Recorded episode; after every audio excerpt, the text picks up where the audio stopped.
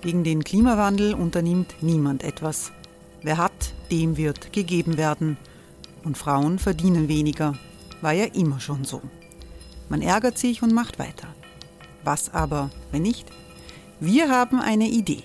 Die Falter Arena macht die Bühne frei für Menschen und Projekte, die das Land verändern. Mein Name ist Eva Konzett. Ich leite das Politikressort im Falter. Und am Sonntag, den 26. Mai, veranstalten wir im Wiener Stadtsaal die nächste Falter Arena. Mit dabei unter anderem der ehemalige Politiker und Neosänger Matthias Strolz, Theresa Imre von Markter, Sonja Jöchtel von Love Politics oder Kari Ochsner von Ochsner Wärmepumpen. Machen statt jammern. Wir schauen uns an, wie das funktionieren kann. Kommen auch Sie vorbei. Alle Informationen und Tickets finden Sie unter falter.at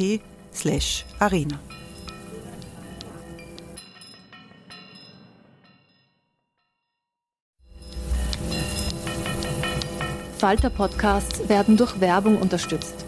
Das hilft bei der Finanzierung unseres journalistischen Angebots. Hey, I'm Ryan Reynolds. Recently, I asked Mint Mobile's legal team if big wireless companies are allowed to raise prices due to inflation. They said yes. And then when I asked if raising prices technically violates those onerous two-year contracts, they said, "What the f*** are you talking about? You insane Hollywood ass." So to recap, we're cutting the price of Mint Unlimited from $30 a month to just $15 a month. Give it a try at mintmobile.com slash switch. $45 up front for three months plus taxes and fees. Promo for new customers for limited time. Unlimited more than 40 gigabytes per month. Slows. Full terms at mintmobile.com. Falter Radio, der Podcast mit Raimund Löw. Sehr herzlich willkommen, meine Damen und Herren, im Falter. Zelte für Geflüchtete machen die Asylpolitik neuerlich zum Politikum. Das Innenministerium reagiert durch die spektakulären Aktionen auf die Weigerung der meisten Bundesländer ausreichend Flüchtlinge aufzunehmen, obwohl sie das eigentlich müssten. In der oberösterreichischen Gemeinde St. Georgen ist es zu einer Demonstration gegen Zelte gekommen, die das Innenministerium für Asylwerber aufgestellt hat. Für Menschlichkeit und Gerechtigkeit stand auf einem Transparent vor dem Gemeindeamt und gegen Fremdenhass. Die meisten Demonstranten sind aber aus der rechtsextremen Szene gekommen mit entsprechenden Parolen. Remigration jetzt stand auf diesen Transparenten. Sogar gegen Corona-Impfungen wurde protestiert. In einigen Bundesländern sind gar keine Zelte aufgestellt worden, in anderen sind sie wieder abgebaut worden. Der Hintergrund ist ein Streit zwischen dem Innenministerium und den Bundesländern, wer für die Unterbringung von Menschen zuständig ist, die um Asyl angesucht haben. Dieser Streit wird auf dem Rücken der Betroffenen ausgetragen. Und die Zelte machen den Umgang mit Flüchtlingen wieder zu einem zunehmend wichtigen politischen Thema. Die Diskussion haben wir am 2. November aufgezeichnet. Da war noch nicht klar, was mit den Flüchtlingszelten in St. Georgen passieren wird. Nach einem Bescheid der Gemeinde seither sollen in Oberösterreich die Zelte abgebaut werden. Das grundsätzliche Problem, wie Flüchtlinge untergebracht werden, bleibt ungelöst.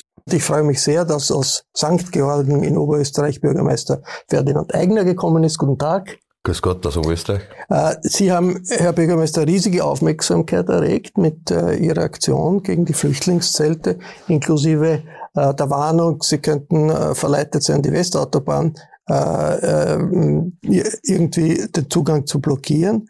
Aber jetzt, wenn man sich das im größeren Bild anschaut, ist das wirklich gerechtfertigt? Ein paar Dutzend Geflüchtete, die zusätzlich in der Nähe in, diesem sogenannten Erstaufnahmezentrum untergebracht werden soll, eine so große, so große Aktion zu machen. Ist das wirklich gerechtfertigt?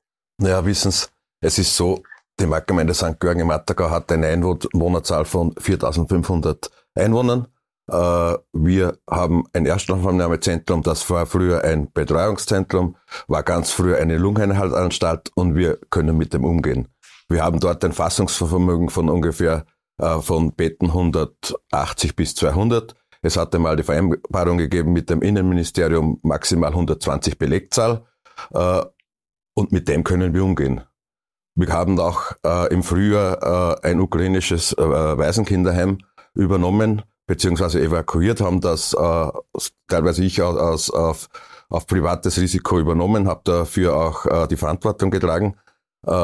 Und haben die auch einquartiert. Und da ist der ganze Gemeinde, die ganze Gemeinde zusammengestanden und hat einen Schulterschluss gemacht. Da wurde geputzt, da sind die Frauen gekommen, die Pfade, alle haben mitgeholfen. Das hat perfekt funktioniert. Aber jetzt dann noch 17 Zelte draufzusetzen äh, für eine viereinhalbtausend Einwohnergemeinde, wo der Bundesminister ankündigt, das sind alles junge Männer, äh, das ist einfach zu viel. Haben Sie eigentlich mit den jungen Männern da schon gesprochen? Haben Sie die schon getroffen in den Zelten? Natürlich, es war ja der mediale, äh, mediale Andrang auch sehr groß, aber was ich eins, was ich jetzt noch äh, schon deutlich sagen möchte, es waren zwei bei mir im Amt, denen kalt ist, die haben um Jacken gebettelt. Die waren zuerst bei der Pfarre, die haben es dann zu mir rübergeschickt. Äh, das haben wir dann gelöst mit äh, einfach Einheimischen, die was halt was gehabt haben. Aber denen ist gefroren und das war halt mein, mein, mein Kontakt, wo ich mir dachte, aha, diese unmenschlichen Zelte, für das, was ich, gegen die, was ich so ankämpfe, da habe ich schon recht. Weil das kann nicht sein, dass man es so unterbringen muss in jetzt, einem Land wie Österreich. Jetzt, Herr Bürgermeister, wie Sie gesehen haben, diese Demonstration, die Sie organisiert haben, dass das eigentlich eine rechtsradikale Demonstration geworden ist von den Leuten, die dort hingekommen sind. Waren Sie da erschrocken? Äh, ich spreche mich absolut los von jeder Rechtsradikalität. Auch rechts oder links ist komplett egal. Wir haben der, im Gemeinderat äh, beschlossen, es gibt einen Schulterschluss aller Parteien. Wir machen eine Aktion, wir machen eine Informationsveranstaltung vor dem Gemeindeamt und dann sind wir praktisch zur Autobahnauffahrt gegangen und haben dort Auf- und Abfahrt äh, blockiert. Das ist dann, da sind die Flyer gedruckt worden, ist rausgegangen und dann haben wir schon gespürt, oh, das kommt, da kommen auch äh, andere äh, Teilnehmer, die was eigentlich nicht erwünscht sind, ist aber dann an und für sich in diesem, zu diesem Zeitpunkt war ich als Bürgermeister machtlos. Ich habe dann sofort den Landessicherheits... Aber Sie haben es gesehen, wie Sie die Demos, Sie haben ja die Plakate gesehen, die Transparente nein, nein, gesehen. ich rede jetzt noch vom Vorlauf. Zwei, drei Tage vorher habe ich dann einen anonymen Brief bekommen, wo ich äh, bedroht wurde, wo es geheißen hat, die Zelte werden brennen. Dann habe ich sofort den Landessicherheitsdienst einberufen und habe gesagt, was habe ich zu tun? Und es waren vor Ort sechs Leute vom Landesverfassungsdienst. Und denen habe ich, gefragt, ich, habe ich gefragt, muss ich etwas tun, passt das alles? Und die haben mir gesagt, okay, diese Veranstaltung, ich kann das so machen. Und daher, die, die St. Georgen, die sind weder äh, rechtsextrem, die sind weder auf Hass bezogen. Da, es gibt momentan, die haben halt diese Bühne genutzt. Und ich als Bürgermeister, ich stelle Ihnen die Frage, was hätten Sie gemacht? Ich, ich habe in diesem Moment, habe ich mich auf den Verfassungsschutz, auf alle verlassen. Und darum äh, habe ich dann äh, so gehandelt und die, und die Veranstaltung durchgezogen. Es geht ja um St. Georgen und ums Nichts und um die 17 Zelte, die, die was ich nicht haben will. Ich begrüße sehr herzlich von der Diakonie-Direktorin Maria Moser. Willkommen. Die Diakonie ist eine der großen Hilfsorganisationen in Österreich, entscheidend mitgetragen von der evangelischen Kirche. Können Sie das nachvollziehen, was der Bürgermeister sagt? Ich kann es nachvollziehen und ich glaube, wir sehen an dem, was der Herr Bürgermeister sagt, ganz deutlich, was diese Wirkung der Zelte sind. Die Wirkung der Zelte ist, dass sie Bilder produzieren, die zur Radikalisierung beitragen. Vielleicht, wir wissen es ja nicht so genau, war das Kalkül äh, des Innenministers, dass er Druck auf die Länder ausüben wollte, damit die Länder, äh, die ähm, zum Asylverfahren zugelassenen Asylwerber tatsächlich in die Landesgrundversorgung aufnehmen. Das müssen sie nach der Grundversorgungsvereinbarung. Das ist eine Übereinkunft zwischen Bund und Ländern. Vielleicht war das irgendwie sein Anliegen, da äh, Druck zu machen. Aber das große Problem ist tatsächlich, hier werden Bilder äh, produziert, die radikalisieren. Und was dann passiert, hat man eben gesehen in St. Georgen. Es sind Tage, in denen äh, Flüchtlingszelte wieder brennen. In Südengland war das der Fall. In Ostdeutschland hat es einen äh, Überfall gegeben auf Flüchtlings, ein Flüchtlingsheim, auch in, mhm. im Westen. Äh, wie gefährlich ist es, wenn man diese Auseinandersetzung um Zelte wirklich so groß macht, auch mit Demonstrationen, mit Protesten? Ja, offensichtlich sehr gefährlich. Also das Problem, aber ich möchte wirklich sagen, dass äh, die Wurzel des Problems sind dann die Zelte und die Bilder, die die Zelte machen. Das macht es einfach allen Menschen, äh, die unterstützen wollen, die solidarisch sein wollen, wahnsinnig schwer und setzt wirklich auch äh, solidarische Österreicher und Österreicherinnen zunehmend mehr auch Beschimpfungen, Bedrohungen aus. Ähm, und was ich wirklich nicht verstehen kann, der Anlassfall ist ja kein großer. Ne? Es geht um 5700 ungefähr äh, Menschen, die vom Bund, von der Bundesgrundversorgung in die Landesgrundversorgung aufgenommen werden müssen. Ähm, und in den Zelten, glaube ich, weniger als 200 Leute sind da. Sind es ist ja eben. Weniger also als 200 Leute. Es sind ja auch wenig Leute in den Zelten. Wir haben das vor dem Sommer gewusst. Wir haben das im September als Hilfsorganisationen in einem konzertierten Brief an die Länder auch thematisiert. Ähm, also aus meiner Sicht ist es nicht nur eine unnötige Aufregung, sondern wirklich auch eine sehr gefährliche, wie Sie sagen, womöglich sogar brandgefährliche Aufregung. Darf ich da kurz anmerken, mich hatte der Bundesminister zwei Tage nachdem die Zelte gekommen sind angerufen und hat gesagt, er versteht mich als Bürgermeister. Er war selbst auch Bürgermeister, sechs Jahre lang. Aber nachdem Oberösterreich die Quote nicht erfüllt äh, und das Erstaufnahmezentrum Dahlheim eine Bundeseinrichtung ist, zieht er einfach diese Option und macht hier eigentlich die dümmste Aktion, dass er Zelte aufstellt. Äh, und er hat gesagt, dann wird sich schon vielleicht schon Bewegung in Oberösterreich sein. Und genau das ist das, was einfach nicht sein kann. Das ist politisches Druckmittel, aber er wollte. Berühmte Handlung mit der Doppelwirkung. Einsetzen. Sie mag irgendwie wirken auf die Länder, sie hat aber auch diese radikalisierende Wirkung und das ist das große Problem. Ich freue mich sehr, dass Susanne Winkler hier ist. Guten Tag. Hallo. Frau Winkler kümmert sich in der äh, Gemeinde Wien im äh, Rahmen des Fonds Soziales Wien um die Unterbringung von Flüchtlingen. Da gibt es keine Zelte in Wien. Nein, in Wien haben wir keine Zelte. Wie, wie, wie schaffen Sie das? Und ich gehe auch davon aus, dass wir keine brauchen werden. Ähm, ich muss ja sagen, ich verstehe die, die ganze Diskussion teilweise nicht. Es ist 2004 zwischen dem Bund und zwischen neun Bundesländern eine Vereinbarung getroffen worden, wie wir gemeinsam hilfsbedürftige, schutzbedürftige Fremde, wie wir also als Österreicher und Österreicherinnen diesen Menschen begegnen wollen, wie wir sie versorgen wollen, unterbringen wollen. Ähm, und ich kann es nicht nachvollziehen, wir haben jetzt das Jahr 2022, wieso es nach wie vor Bundesländer gibt, die sich nicht an diese Vereinbarung halten. Also ich frage mich dann schon, wieso schließen wir solche Vereinbarungen? Äh, und was ich auch nicht verstehen kann, ist immer diese Überraschung. Sicher, die mhm. Vertriebenen aus der Ukraine, das war quasi für viele eine Überraschung. Ja. Äh, wenn aber im Juni die Integrationsministerin sagt, sie rechnet bis Ende des Jahres mit 50.000 50 Asylanträgen, wo jedem klar war, der ein bisschen was von Statistik versteht, wenn ich mir die Monate davor anschaue, das wird wesentlich mehr werden, ja, äh, frage ich mich dann, was auch in der politischen Diskussion oder Information an die Bevölkerung, was damit bezweckt wird.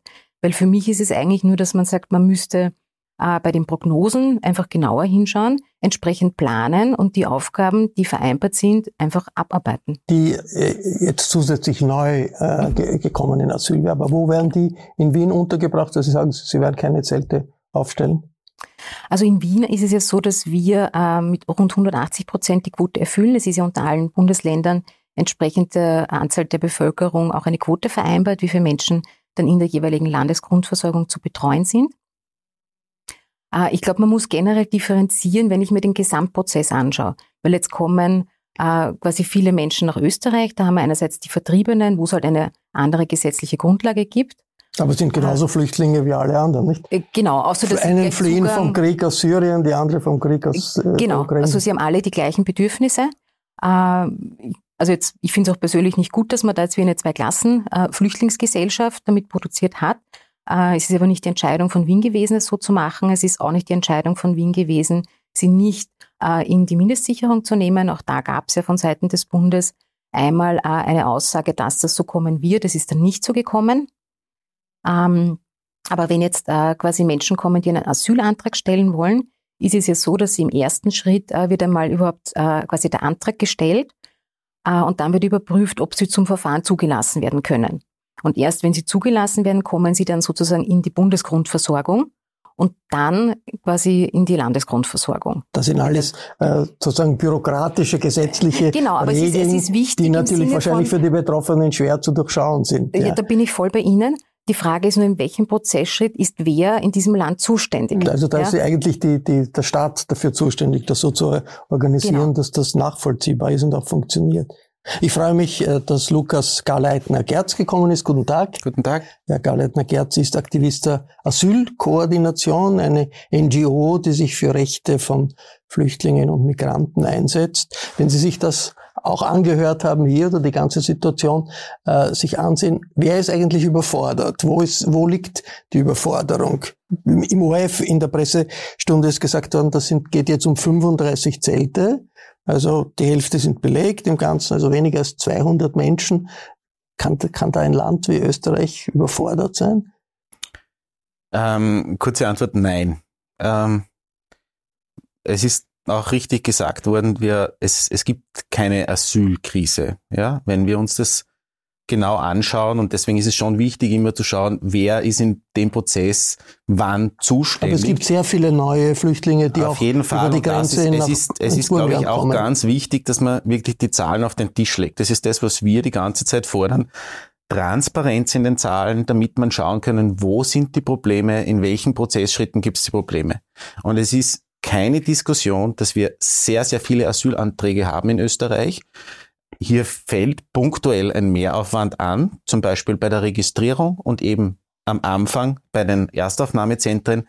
Gleichzeitig sehen wir aber eben, dass sehr viele Menschen, und das ist ein ganz neues Phänomen in diesem Ausmaß, weitergehen. Sie sind nur für kurze Zeit in Österreich und deswegen kommt es hier zu einer einer, einem Mehraufwand, bei, zum Beispiel eben bei den Bundesbetreuungseinrichtungen. Ähm, und hier wird ein, eine Vereinbarung auf die Probe gestellt von den Vertragspartnern, also diese Grundversorgungsvereinbarung, weil sich hier einfach einige Vertragspartner nicht an den Text halten und deswegen stehen wir vor dem Problem. Also es ist ein, mehr ein Disput zwischen Bund und Ländern hat, und Gemeinden. Das hat, der Herr Bürgermeister, das hat der Herr Bürgermeister ganz gut äh, auf den Punkt gebracht. Ja, der Herr Minister ruft ihn an. Man das jetzt so aus, äh, ohne, ohne ihn geringschätzen zu wollen, aber der Herr Minister verwendet den Herrn Bürgermeister, weil er sich auf anderer Ebene nicht gegen die Länder durchsetzen kann. Ja, es ist ein Disput zwischen dem Bund und manchen Ländern und interessanterweise sieht man eben, dass hier die Couleur eben nicht so die Rolle spielt, weil hier sind ja dieselben, die Akteure aus derselben Partei teilweise tätig. Ähm, interessanterweise eben zum Beispiel in Ländern, Bundesländern, wo äh, eine andere Partei quasi den Landeshauptmann stellt, gibt es diese Probleme nicht. Also man sieht hier offensichtlich ein Problem zwischen dem Bund und den Ländern und hier werden nun einige Gemeinden dazu verwendet, um hier Druck auf äh, die Landesräte und auf, den, auf die Landeshauptleute ähm, quasi äh, hier einen Druck aufzubauen. Und vor diesem Problem stehen wir. Und hier haben wir einige Schwerpunkte. Hier haben wir Dreskirchen, wir haben hier Dalham, die Erstaufnahmestellen. Hier gibt es einen, äh, einen Mehraufwand. Das ist bei St. Georgen. Bei St. Georgen. Also geht. das ist überhaupt keine Diskussion. Aber ganz wichtig, wir haben derzeit in der Landesgrundversorgung, zum Beispiel in Niederösterreich, insgesamt 1281 Menschen, die vom Land Niederösterreich untergebracht werden. Nicht rasend viel. Das in, in, in Dreiskirchen, die in der Bundes zuständig sind, sind 1800, 1900. Solange in einer Stadt 700 bis 800 Flüchtlinge mehr untergebracht werden können als in in einem gesamten Flächenbundesland wie Niederösterreich müssen wir schon schauen, wo die tatsächlichen Probleme sind. Und das ist nicht eine generelle Überlastung, sondern das ist einfach ein Managementproblem, eine Verteilungskrise, ein Problem zwischen Bund und Ländern. Ich begrüße sehr herzlich Nina Brunner. Hallo. Hallo. Nina Brunner äh, schreibt im Falter, analysiert im Falter die ganze äh, Situation äh, beschrieben. Und ihr Schluss, dein Schluss im Falter ist, das alles ist ein Zeichen, ich zitiere, der Unfähigkeit und der Durchtriebenheit der österreichischen Flüchtlingspolitik. Das ist doch ein ziemlich hartes äh, Urteil. Gleichzeitig gibt es natürlich im Land viel Solidarität, viel Hilfsbereitschaft. Auch in St. Georgen, der Bürgermeister hat das gesagt.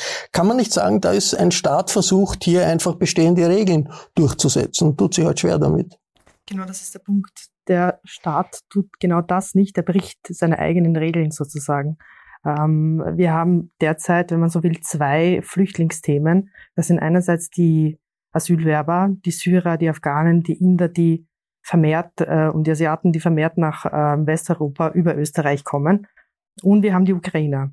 Und äh, in beiden Fällen, bei beiden äh, Flüchtlingsthematiken gibt es sozusagen ähm, äh, Probleme, die äh, dieselbe Ursache haben. Es ist genau das, was angesprochen worden ist, diese ähm, Kompetenzen ähm, zwischen Bund und Ländern, ähm, die ähm, ja sehr, sehr viele Probleme schaffen. Ja? Und sozusagen, ähm, da weiß äh, äh, da weiß die linke Hand nicht, was die rechte tut. Ja? Und äh, das ist teilweise sehr bewusst so äh, gemacht. Warum bewusst? Ähm, weil äh, das Problem, äh, das Ursprung, also sozusagen das, das, das, das Problem, das dem Ganzen zugrunde liegt, ist, dass äh, das Flüchtlingsthema generell ähm, äh, total unpopulär ist und da will niemand zu äh, flüchtlingsfreundlich sein, um ähm, ja nicht ähm, sozusagen äh, alles umgehängt zu bekommen. Also derjenige, der sich als erster bewegt, ist derjenige, der der, der Dumme ist. Ja, das, das, ist ein, ein, ein düsteres, äh, düsterer Blick auf die, auf die österreichische Wirklichkeit, aber wahrscheinlich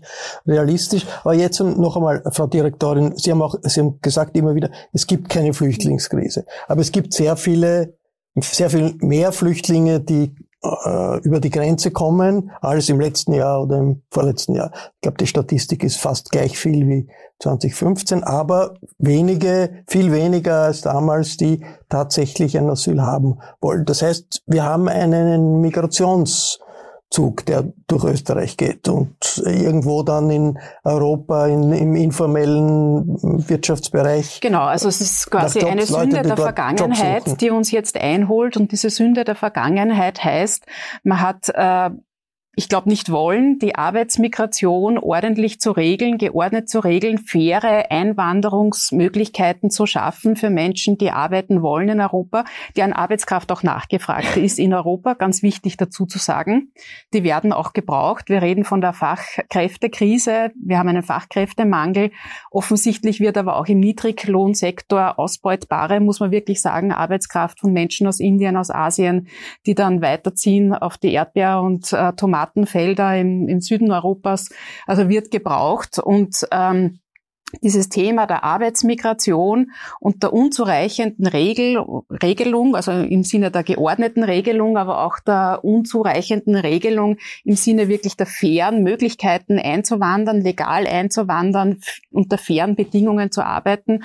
Das haben wir in Österreich nicht gemacht, das haben wir in Europa nicht gemacht. Äh, und das heißt, wir drängen Menschen, die auf der Suche nach Arbeit kommen und gebraucht werden am Arbeitsmarkt ins Asylsystem.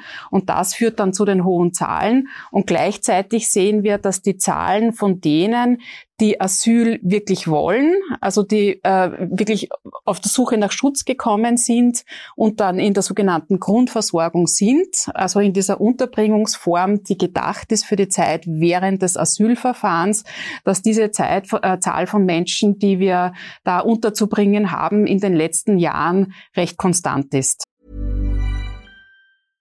Ryan Reynolds here from Mint Mobile. With the price of just about everything going up during inflation, we thought we'd bring our prices down. So to help us, we brought in a reverse auctioneer, which is apparently a thing.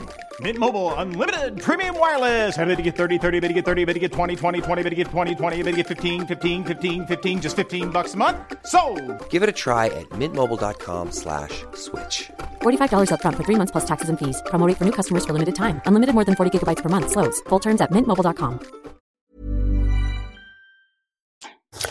spüren Sie das auch in St. Georgen, äh, Herr Bürgermeister, dass die äh, jungen äh, Leute, die in den Zelten untergebracht sind, dann weiter gar nicht dort bleiben wollen und das Verfahren abfahren wollen, sondern irgendwo äh, weiterziehen wollen? Wie spüren Sie das? Ja, ganz gleich. Holen wir ja täglich aus dem Meldeamt die, die Daten und da kann man zum Beispiel, ich habe jetzt das Wochenende, das vorletzte Wochenende im Kopf, da waren äh, 16 Abgänge wurden gemeldet und von diesen 16 Abgängen äh, war der Status bei allen 16 unbekannt. Das heißt, die sind nach Dalham gekommen, äh, sind dort ein, zwei Tage, weil am Freitag, am Montag habe ich die Zahlen übernommen, am Freitag, vom Freitag her kommen sie übers Wochenende.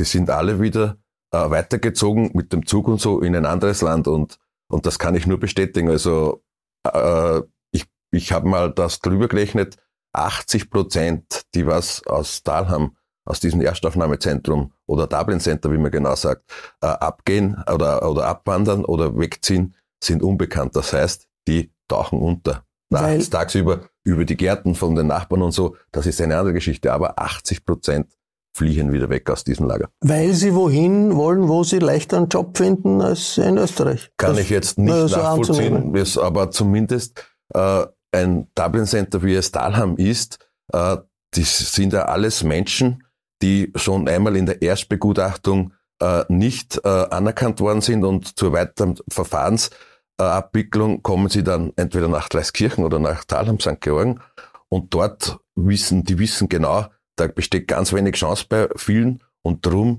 äh, fliehen die auch wieder. Aber Herr Bürgermeister, wenn das so ist, dass die meisten der Leute Job suchen und wenn sie in einer, im Asylverfahren sind, dann dürfen sie nicht arbeiten. Müssen Sie da nicht eigentlich eher demonstrieren äh, dafür, dass äh, Flüchtlinge das Recht haben zu arbeiten, als, als gegen die Zelte? Ja, wissen Sie, als Bürgermeister bin ich meiner Gemeinde verantwortlich. Äh, es gibt über, über mir in, in, in, in der Demokratie im, im Land äh, viele Instanzen, die sich mit dem auseinandersetzen müssen. Wir sind ja nur ein kleines Zahnrad in der ganzen, in, in, im ganzen österreichischen Staat. Und wir werden uns, weil wir es einfach nicht einsehen, dass da 17 so blöde Zelte aufgestellt werden, bei strömenden Regen, in der Früh aufgestellt, am Abend ist der erste Bus gekommen, da war alles pitschnass und da hat man schon diese Männer, diese jungen Männer äh, einziehen lassen. Und am nächsten Tag wäre es schön gewesen. Ich habe angerufen, äh, beim Bundesministerium, sie sollen doch bitte einen Tag warten, weil es ja so schüttet. Und, und es war natürlich dann auch, auch, auch noch das Problem, das ist ja fast, das Gelände ist fast alles eine Wiese. Nur genau neben den Nachbarn, wo die Anländer sind, ist eine kleine asphaltierte Fläche. Da hat man dann die Zelte aus Trotz hingestellt, weil am Abend schon der erste Bus kommt. Nächsten Tag war herrliches Sommerwetter an dem Sonntag. Wenn man da dann, und dann hat man auch schon Zeltboden gehabt, wenn man es da gemacht hätte, dann wäre uns viel Wirbel erspart geblieben. Man hat einfach da Kopf über Hauptsache, ein Bus voll ist irgendwo weg da stellen wir irgendwo in einer Bundesanstalt äh, diese, äh, diese Zelte auf und, und hinter mir die Sintflut. Ja, aber Sie sind ja auch ein politischer Kopf und ein engagierter Politiker. Also äh, äh, Asylwerber, die nicht arbeiten dürfen, darf dass die ein Problem haben, ist wahrscheinlich... Können wir da was präzisieren zur Frage, nicht arbeiten dürfen? Das war in Lagen so durch den sogenannten Bartenstein-Erlass geregelt. Inzwischen ist der ja gekippt worden, der Bartenstein-Erlass. Das heißt, äh, Asylwerber dürfen grundsätzlich schon arbeiten, aber sie müssen eine Beschäftigungsbewilligung Bewilligung einholen. Äh, sie müssen ein Arbeitskräfteersatzverfahren durchlaufen. Das sind hohe bürokratische also de Hürden. Facto ist es, de facto ist es, ist es schwierig. Und das ganz große Problem, und da kommen wir zu einem wesentlichen Punkt auch für die Menschen aus der Ukraine, ist, in der Grundversorgung darf man nur 110 Euro dazu verdienen. Das gilt auch für die Ukrainer und Ukrainerinnen, die in der Grundversorgung sind. Also was wir dringend brauchen, wäre eine Reform der Grundversorgung, wo man dieses Konzept, dass man absolut mittellos sein muss in der Grundversorgung, hinterfragt, Menschen arbeiten lässt, dazu verdienen lässt. Sie können sich ja dann beteiligen an den Kosten der Grundversorgung und wirklich äh, also diese unsinnigen Einkommensgrenzen nicht nur anhebt, sondern ganz abschafft. Und die sind ja eigentlich da, um zu verhindern, dass, dass die Leute in den Arbeitsmarkt kommen, oder? Ja, also vielleicht kann ich da beim, beim Grundversorgungssystem, muss ich sagen, wir sehen da einfach ein, ein, ein höchst dysfunktionales System. So also dieses Grundversorgungssystem funktioniert nicht, das zeigen wir schon seit Jahren auf. Ähm, dass die Menschen, die da drinnen sind, äh, das ist eigentlich nur für eine kurze Zeit eigentlich gedacht, nämlich für Personen, die hier ähm, auf den Ausgang eines Verfahrens warten. Das ist so grundsätzlich äh, eigentlich der, der, der, der, Vater des Gedanken war dieser. Und jetzt haben wir hier immer so zwischen 20, 30.000 Menschen in den letzten Jahren hier drinnen gehabt und jetzt hat man entschieden, Anfang des Jahres schon angesprochen worden, dass man die gesamte Gruppe der Ukrainerinnen in dieses System reinpackt. Und jetzt sehen wir, dass wir unter einem Brennglas die gesamten Probleme dieses Systems, was nicht funktioniert, weil es darauf aufgebaut ist und das, so ehrlich muss man auch sagen, die letzten Jahre darauf aufgebaut gebaut gewesen sind, dass man Asylwerber und Asylwerberinnen möglichst von der Gesellschaft fernhält. Mhm. Weil man hat versucht, dass diese Personen eben in einem allfälligen Bleiberechtsverfahren hier keine Integration nachweisen können. Deswegen hat man sich auch für diese sehr starke ähm, Lagerorganisation oder in diese organisierten Unterkünfte quasi konzentriert in den letzten Jahren. Und nun sehen wir, dass wir mit einer Situation konfrontiert sind, wo wir sehr viele Menschen aus der Ukraine, und wie gesagt, hier muss man unterscheiden, das, das sind Personen, die sind schutzberechtigt. Die Ukrainerin hat man hier in ein System reingepackt, das war von Anfang an falsch. Und jetzt hat man zusätzlich zu dieser Situation natürlich eine hohe Antragszahl mit einer hohen Fluktuation und das kommt zusammen. Und deswegen muss man sich die Zahlen schon genau anschauen, weil man hört nur hohe Grundversorgungszahlen, hohe Asylantragszahlen und die Menschen verbinden das. Das muss man aber hier differenziert be betrachten.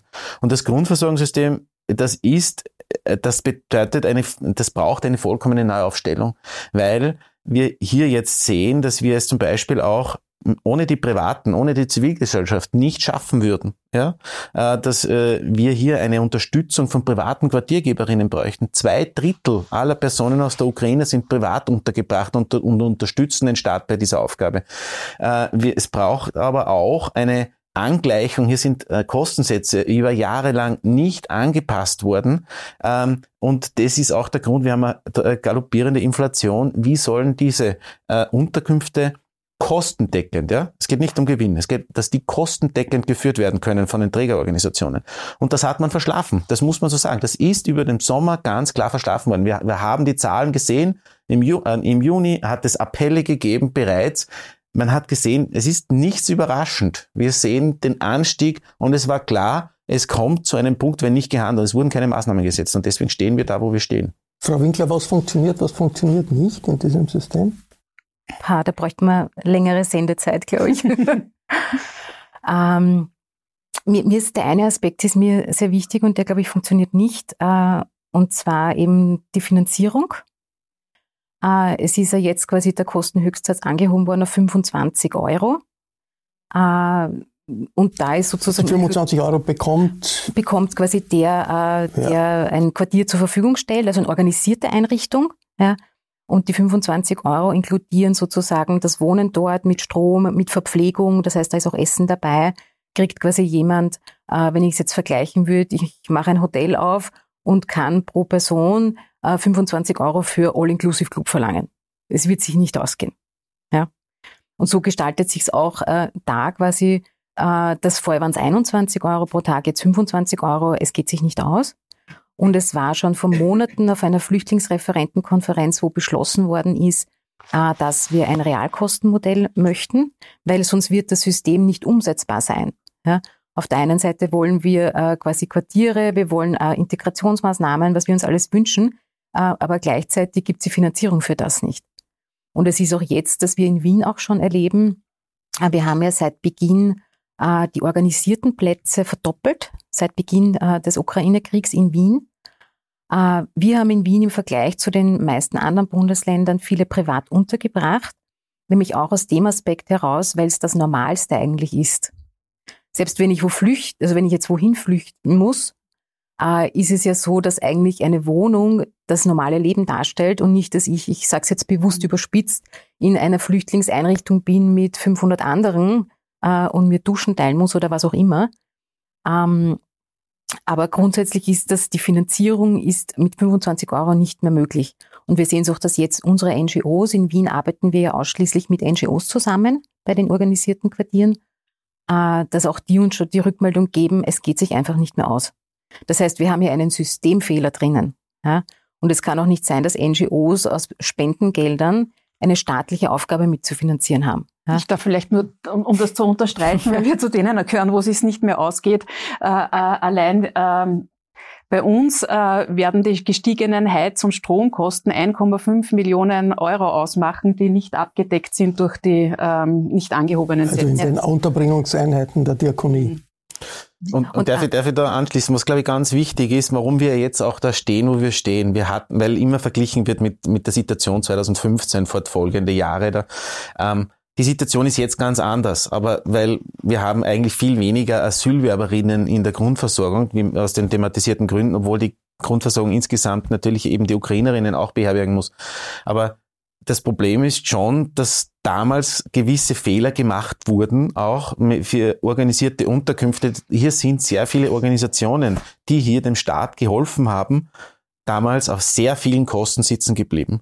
Und, mhm. und zwar so, dass es wirklich auch intern bei denen, das weiß ich, weil eben viele Organisationen mir das auch zurückgemeldet haben, dass sie gesagt haben, wir können jetzt nicht in Vorleistung geben. Und das Grundversorgungssystem funktioniert so, dass im Prinzip ja die NGOs in Vorleistung gehen müssen, dann mit dem Land abrechnen und das Land dann mit dem Bund abrechnen. Das ist ein sehr behäbiges System, das einfach für eine dynamische Situation, wie es vielleicht im Asylbereich oft auch ist, einfach nicht adäquat ist. Mhm. Und deswegen äh, ist es jetzt das Problem, dass sehr viele zurückhaltend sind und wenn hier keine Bereitschaft äh, dazu da ist, kostendeckend wirtschaften zu können oder halt, dass die Kosten getragen werden für diese staatliche Aufgabe, dann werden wir diese Zelte noch länger stehen haben. Und das ist ein, ein, ein Führungsversagen im Innenministerium. Äh, äh, Nina, inwiefern hat das ökonomische Gründe, also dass man halt sparen will oder nicht, nicht, nicht, nicht äh, aufwenden will, dass was nötig ist, und, oder andererseits politisches Kalkül? Ähm, es ist ähm, sowohl bei den Ukrainern als auch bei den Asylwerbern ist es irgendwie die perfekte self-fulfilling prophecy,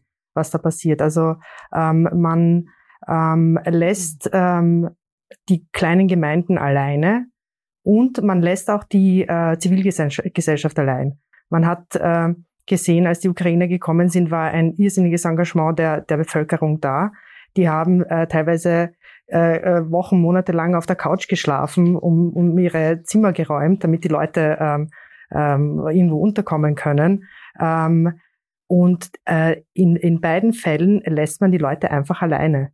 Also ich, ich kenne, ich war bei Leuten zu Hause, die mir erzählt haben, dass sie äh, seit Monaten äh, Ukrainer äh, beherbergen und keiner interessiert sich dafür, wie das, wie das läuft, wie das funktioniert, ob die zurechtkommen, ob diese Menschen finanzielle Hilfe, Unterstützung brauchen. Es sind ja auch Mehrkosten, wenn jemand bei einem wohnt.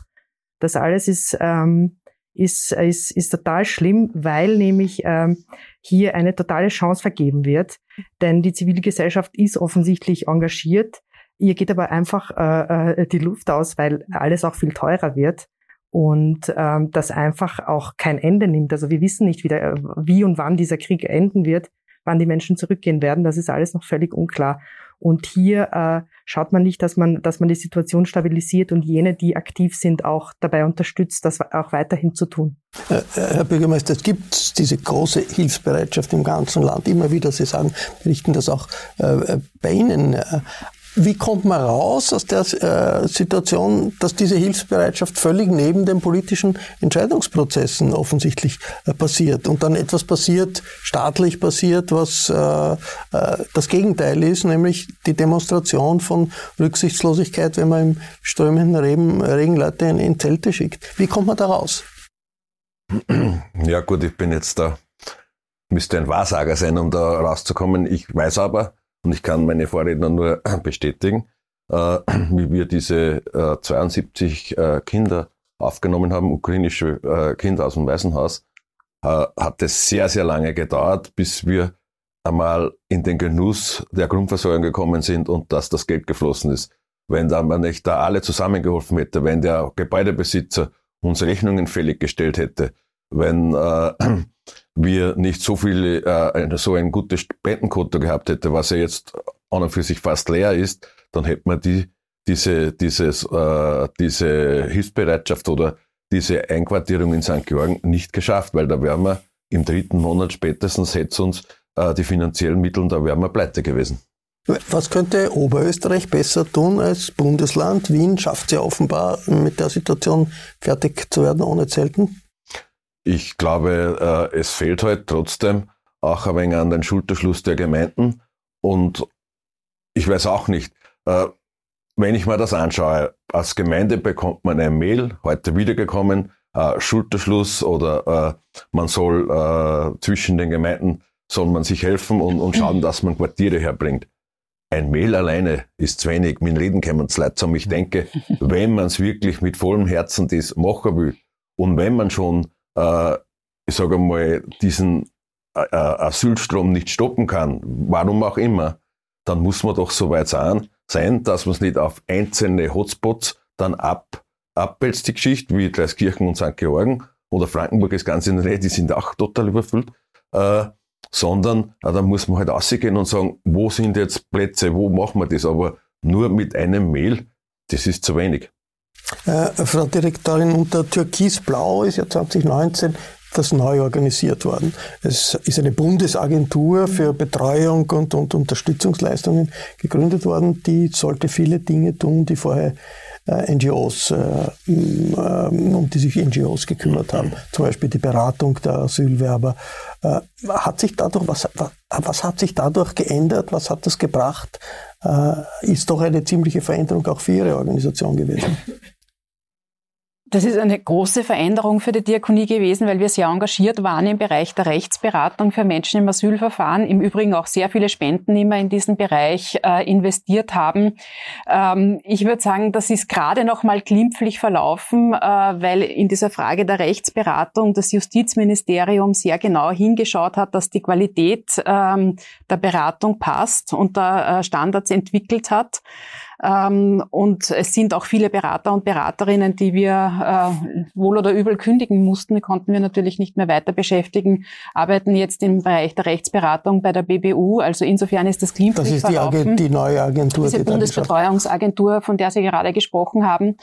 Äh, allerdings muss man sagen, ist das eine sehr unsichere Situation.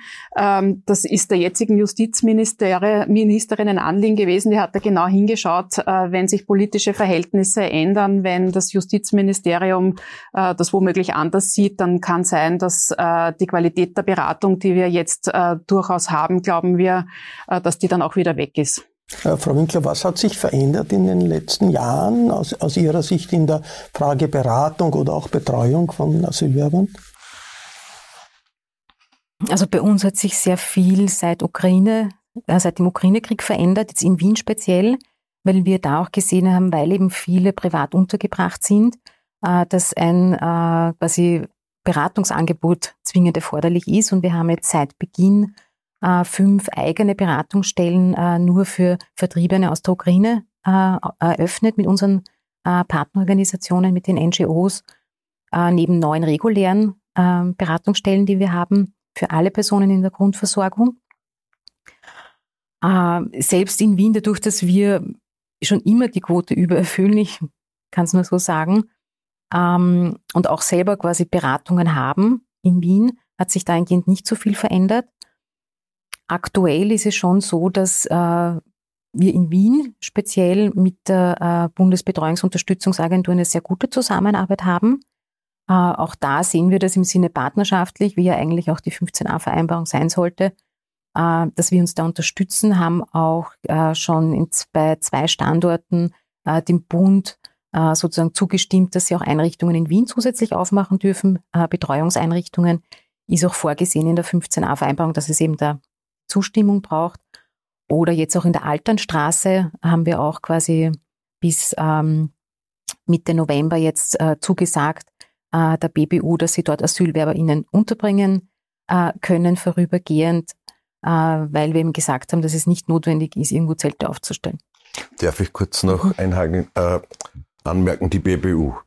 Äh, in Dahlham war ja bis vor wenigen, bis vor kurzer Zeit eine private Firma dafür zuständig, äh, das abzuwickeln. Dann ist das wieder von der BBU übernommen worden. Also Innenministerium. Ja, übernommen worden. Und früher hat man halt, damit das alles ein wenig abgefedert wird, äh, hat man da noch Tabak verkaufen können, SIM-Karten. Das ist alles draußen gemacht worden im Zentrum, im Asylzentrum. Und jetzt, BBU sagt, das können sie nicht. Und natürlich äh, verschärft das die Situation, diese Schwerfälligkeit dieser BBU, äh, verschärft die Situation deswegen, die jungen Asylanten oder diese Asylwerber kommen nach St. Georgen. Äh, natürlich haben sie Bedürfnisse. Tabak, SIM-Karten, das, das sehen wir ja, welche Geschäfte zuerst vegetiert werden.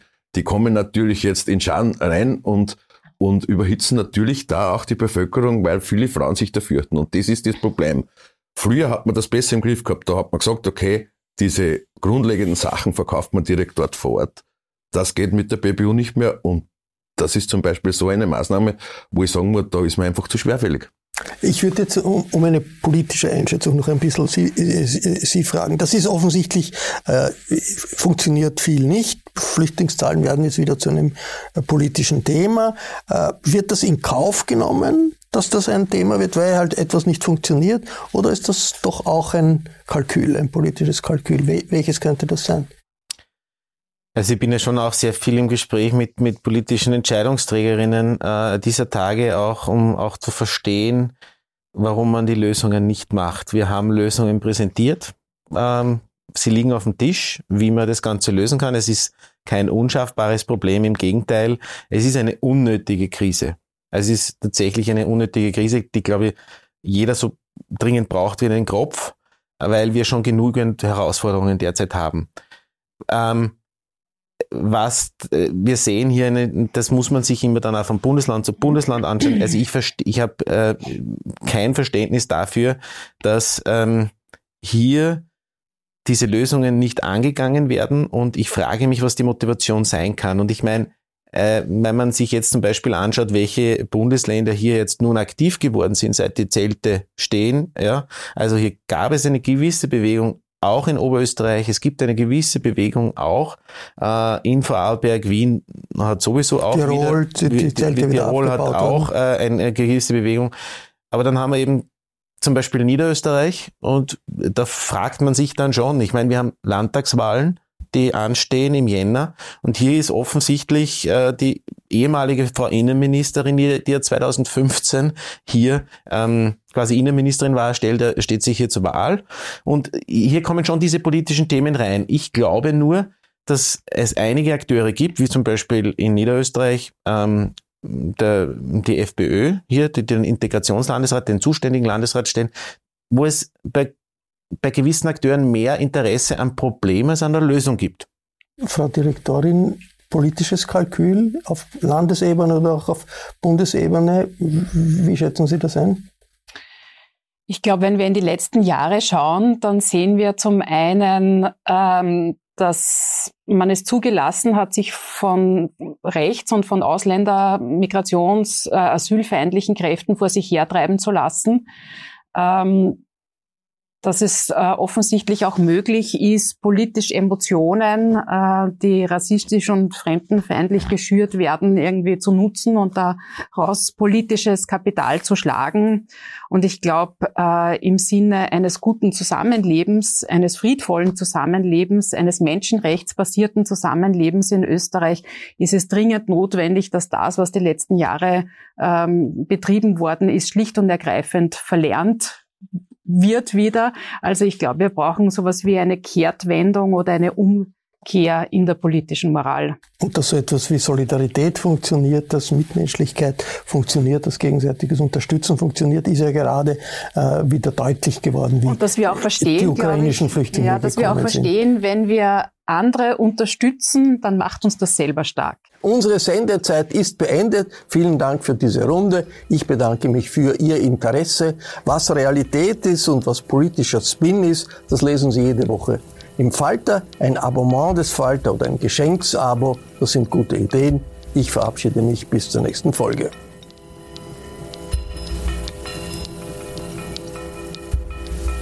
Sie hörten das Falterradio, den Podcast mit Raimund Löw.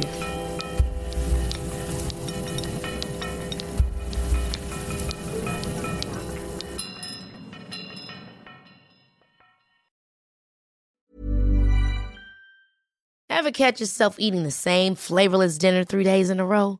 Dreaming of something better? Well, HelloFresh is your guilt-free dream come true, baby. It's me, Kiki Palmer.